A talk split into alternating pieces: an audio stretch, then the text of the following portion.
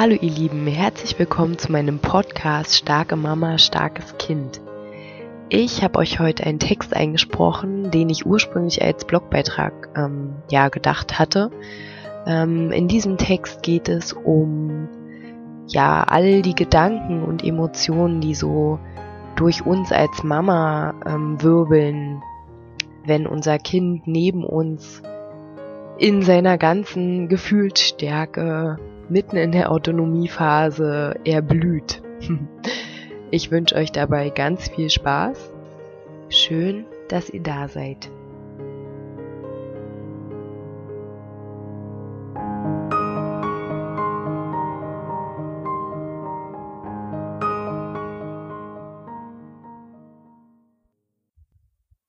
Schreien. Kreischen. Mein Kopf surrt. Ich weiß. Es ist die von allen Erwachsenen gefürchtete Autonomiephase, die da aus dem Mund meines Kindes schreit. Es ist nicht das Barfußkind selbst. Es ist das Entdecken des eigenen Ichs, der eigenen Bedürfnisse und dass diese manchmal nicht vom Außen befriedigt werden. Von Mama zum Beispiel. Aber vielleicht ist es auch fehlender Mittagsschlaf, Übermüdung.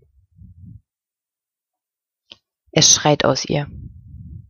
Ich versuche, präsent zu bleiben, mich nicht wegzubeamen, wie ich es selber von Erwachsenen kennengelernt habe, denn das wäre für meine Tochter nicht so toll, rein beziehungstechnisch. Und für den Umgang mit ihren Emotionen. Ich versuche also nicht in die Triggerung reinzufallen. Ich könnte stellenweise nämlich auch zurückschreien, wie ein Tiger, ein Brüller und gut ist, wow! Tue ich aber nicht. Auch wenn es in mir schreit. Auch wenn es im Moment leichter wäre. Oder? Hm. Aber was würde das bringen? Ein verängstigtes Barfußkind. Und es wäre eine Antwort, eine Reaktion auf gleichem emotionalen Niveau. Ich beobachte all diese Gedanken, folge ihnen aber nicht handelnd. Ich lege mich neben sie, biete ihr meine Hand an, meinen Beistand. Sie schreit. Sie will unbedingt, dass wir das machen, was sie will. Jetzt, sofort. Ich will, dass wir uns fürs Schlafengehen vorbereiten, und nach dem Zähneputzen wäre ich bereit, noch das zu machen, was sie will. Sie schreit weiter. Insgesamt übrigens fast 30 Minuten. Sowas kommt bei uns eigentlich nie vor. Ich weiß, das ist eine Segnung. Ich liege neben ihr, meine Hände auf dem Bauch. Ich atme bewusst ganz tief in den Bauch ein und dann atme ich aus, doppelt so lang. Das beruhigt, mich zumindest. Dann mache ich mir kurz Sorgen, weil sie so stark schreit. Sie will keine Nähe. Okay. Ich atme. Ich erinnere mich an einen Blogartikel, in dem ich von einer Mama las, die Post vom Jugendamt bekam, weil ihr Kind öfter so schrie. Ein Nachbar habe sie gemeldet. Verdacht auf Kindeswohlgefährdung. Da sind plötzlich Bilder vor meinem inneren Auge, wie mein Nachbar, der mich schon mal wegen einer auf den Boden fallenden Kugel angesprochen hatte, obwohl er übrigens selber nachts laut mitsingbare Musik hört, entweder direkt klingelt oder das Jugendamt oder die Polizei informiert. Es klingelt und die Polizei steht da. Ich befürchte, dass das jeden Moment so passieren könnte. Was würde ich denen denn dann sagen, überlege ich. Entschuldigung, dass es hier so laut ist. Meine Tochter wollte, dass wir nicht erst Zähne putzen, wie ich es nach dem Essen angekündigt habe. Nein, sie will seit einer Stunde, dass ich ihr mit ihrer kleinen Bastelschere aus dem Geschenkpapierrest mit bunten Muster ein Herz schneide. Mein Barfußkind mit rotem Gesicht daneben stehend würde das sicher bestätigen. Die Mama in dem Blogartikel war sehr echauffiert darüber, dass ihre Nachbarn sie gemeldet hatten. Denn sie setzte sich ja für Bedürfnisorientierung und Gewaltlosigkeit im Umgang mit Kindern auf ihrem Blog ein. Und dann sowas. Würde mir auch so gehen. Ich erinnere mich außerdem, während ich da liege und atme, wie ich selber Mitte 20 in meiner Einraumwohnung neben einer Familie wohnend öfter dachte, mein Gott, was tun die denn dem Kind da an? Warum reagiert denn da niemand? Sollte ich die Polizei rufen? Bei uns hört man auch nichts, nur ihr Schreien. Ich biete ihr immer wieder meinen Beistand an, Hand halten, drücken, aber sie will nicht. Der Nachbar und ich hören also nur das Barfußkind, schreiend. Ich atme währenddessen tief in den Bauch. Ein und aus. Ist es eigentlich als Nachbar sorgenvoller, die Eltern zurückschreien zu hören oder nur ein schreiendes Kind in scheinbar umhüllender Stille? Hm. Am besten wahrscheinlich ist es das Kind gar nicht schreien zu hören. Aber völlig unrealistisch eigentlich, denn starke Emotionen gehören zum Kinderleben ja dazu, bis das Ausleben von uns abtrainiert wird. In meinem Haus wohnt übrigens ein älterer Herr. Der gibt der ständig angespannt und schreienden Mutter aus dem Hauseingang gegenüber auch schon mal den Tipp, da musste deinem Kind halt mal eine hauen, damit's folgt. Und das im Jahr 2018. Ich atme in den Bauch, er hebt und senkt sich. Das Barfußkind schreit immer noch. Ich denke an das Buch Das gewünschteste Wunschkind aller Zeiten treibt mich in den Wahnsinn. Ich habe es als Hörbuch fast bis zum Ende gehört. Es handelt von der Autonomiephase und wie man sie als Familie am besten übersteht. Ich habe es gehört, da waren wir noch weit davon entfernt altersmäßig. Im Buch wird gesagt, dass die Kinder nichts dafür können. Das Gehirn strukturiert sich um und die Kinder reagieren darauf verängstigt, gestresst, empfindlich und wütend. Ich atme. Die Autorinnen vergleichen diesen Zustand mit der Umstrukturierung in der Pubertät im Gehirn. Oh je, denke ich, aber wenigstens weiß ich schon mal, was da auf mich zukommt.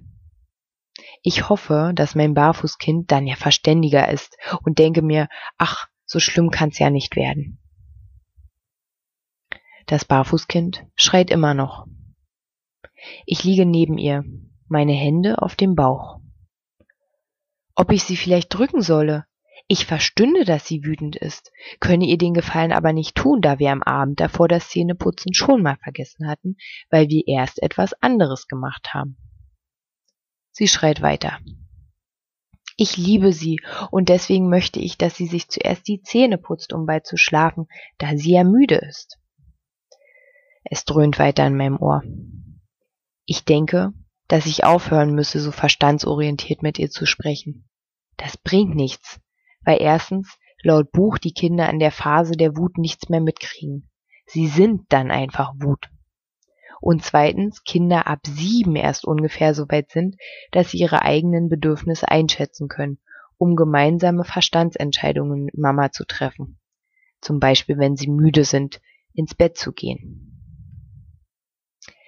Außerdem versuche ich ihr scheinbar gerade ihre Enttäuschung auszureden, wie soll sie denn da einen Umgang mit ihren Gefühlen lernen? Sie schreit und ich atme. Irgendwie absurd, denke ich. Ich lehne diese Machtausübung meiner Tochter gegenüber eigentlich ab. Aber es wäre Quatsch zu denken, dass es keine Entscheidungshierarchie zwischen uns gibt. Sie beginnt schließlich da, wo es darum geht, physischen und psychischen Schaden abzuwenden.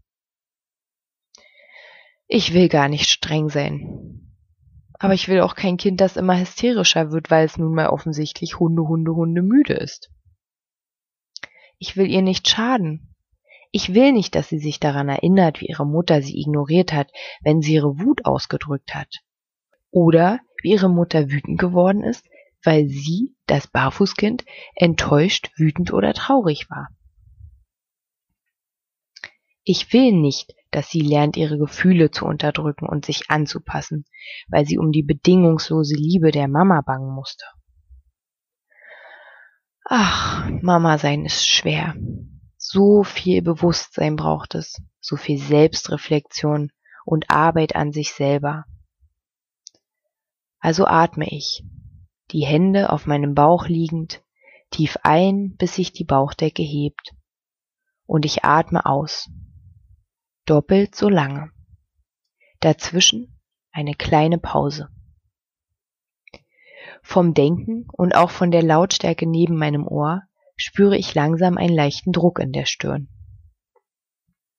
Ich möchte, dass mein Barfußkind weiß, dass ich sie liebe. Ob sie nun schreit, sich nicht die Zähne putzt oder weil sie ein Herz von mir ausgeschnitten haben will. Ich möchte, dass sie mich als Vorbild erlebt, wie es ist, konsequent zu sein. Ich möchte, dass sie mich als berechenbar und haltend erfährt, indem ich bei dem, was ich sage, so gut es halt immer geht, bleibe. Und ich möchte bewusst im Umgang mit ihr bleiben. Ich möchte in meinem Verhalten unabhängig von ihrem Wutausbruch sein. Das sind ihre Gefühle. Ich verstehe sogar ihre Wut und Enttäuschung über meine Absage.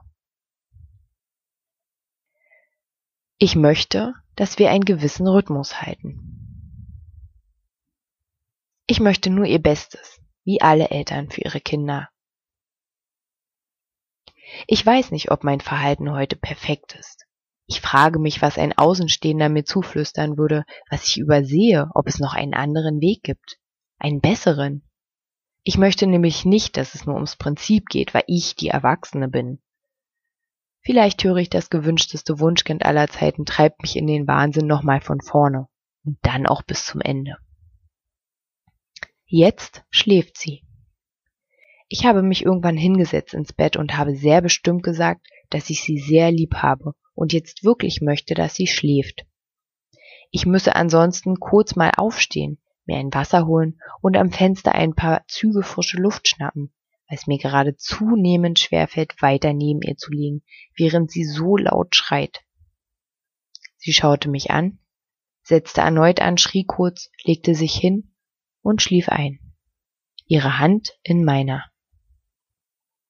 Jetzt mache ich eine Runde Yoga. Selbstfürsorge. Ich kann nicht alles richtig machen, niemand kann das. Wir lernen jeden Tag mit unseren Kindern. Bewusst Mama sein ist manchmal echt schwer.